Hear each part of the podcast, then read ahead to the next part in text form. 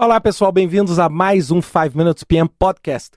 Hoje, para iniciar uma série de dois podcasts, onde eu quero trocar uma ideia com vocês sobre um trabalho que eu fiz, né, um estudo que eu fiz de aproximadamente um ano, que é um estudo de um modelo matemático para tentar calcular o retorno do investimento em iniciativas de gestão de projetos. Hoje se fala muito, vários estudos sobre valor do gerenciamento de projetos, é, vale a pena investir, porque o lado do custo é muito fácil, todo mundo sabe.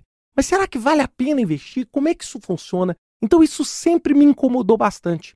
Então o que, que eu fiz? Eu comecei a estudar não só as pesquisas na área, como eu tentei desenvolver um modelo, que é o que eu quero compartilhar com vocês, que permita você calcular matematicamente, chegar num número, chegar e falar assim: olha, o ROI do meu escritório de projetos em 5 anos é 43%, é 82%, é 10%, dá prejuízo.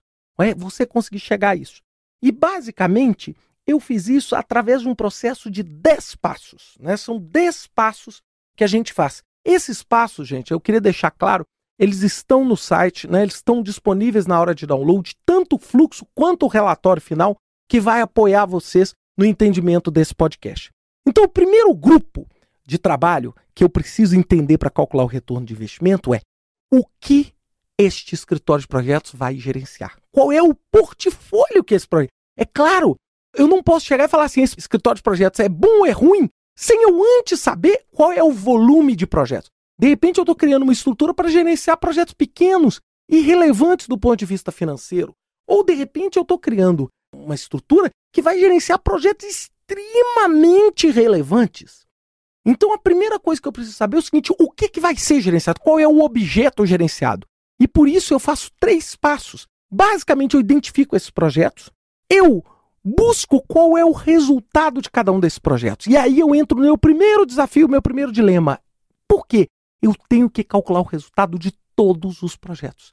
É muito fácil um projeto de CAPEX, um projeto de investimento, ter um resultado tangível. Agora, um projeto de recursos humanos, talvez, um projeto de marketing, um projeto de tecnologia, muitas vezes você tem dificuldade. E para isso, você tem que criar um modelo de tangibilização.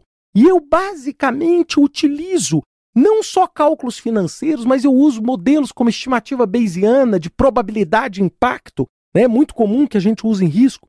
Eu uso HP, eu uso julgamento especializado para tentar tangibilizar. E aí eu começo a brincar o seguinte: se você fizer um projeto por programa de trainee, você tem que ser capaz de tangibilizar o retorno do investimento. Você vai ter que começar a fazer perguntas por que, que eu estou fazendo esse programa de training? Qual é o resultado? É para diminuir o turnover. Diminuir aonde? É para aumentar a liderança, é para aumentar a fidelidade. Mas eu aumento fidelidade para quê? Então isso tudo envolve a medição de intangíveis. Esse é um dos pontos mais críticos se você quer medir valor. Primeiro, para você medir valor, você tem que saber qual o valor que cada um desses projetos dá. Essa é a primeira parte. A segunda, você montar o perfil de distribuição. Porque o que, que acontece? Baseado nos estudos, existem milhões de estudos hoje dizendo que a implantação de gerenciamento de projeto melhora o resultado. Tantos por cento eram atrasados, tantos por cento agora é, é entregue no prazo, porque você criou. Então, todas essas pesquisas, você começa a montar um modelo de distribuição. Você fala assim: olha, se no cenário pessimista vai ser que o meu prazo vai estourar em 30%. No cenário otimista, 10%. E aí eu monto parâmetros de distribuição triangulares. Nesse caso, eu fiz triangulares porque para simplificar o processo, e você roda uma simulação de Monte Carlo. Eu basicamente fiz uma simulação de Monte Carlo com três partes. Eu fiz uma simulação de Monte Carlo onde, num primeiro momento, eu simulei prazo, no segundo momento eu simulei orçamento, diminuição de orçamento, e no terceiro momento eu simulei melhora do resultado financeiro. Então eu fiz essas três conjugações aqui. Falei, o que, que eu ganho em prazo? O que, que eu ganho em dinheiro?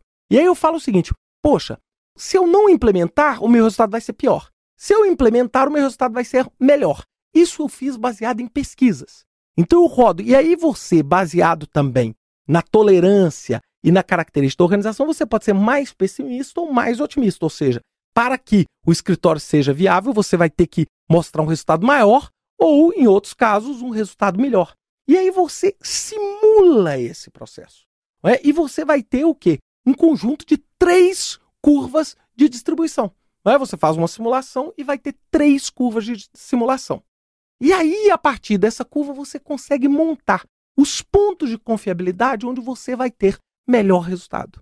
E eu quero tratar essa segunda parte, que é o tratamento dessa simulação e os resultados e os custos no podcast da semana que vem, onde eu vou fechar isso. Sempre lembrando a vocês, este material está disponível para download em detalhes na área de downloads e também o relatório final, que vão suportar muito do que eu estou falando para vocês nesse podcast. Estou assumindo o desafio de tentar, em 10 minutos, ensinar para vocês mais de um ano de trabalho com muita matemática. Então, esse é o desafio. Espero que a gente consiga cumprir na semana que vem. Um grande abraço.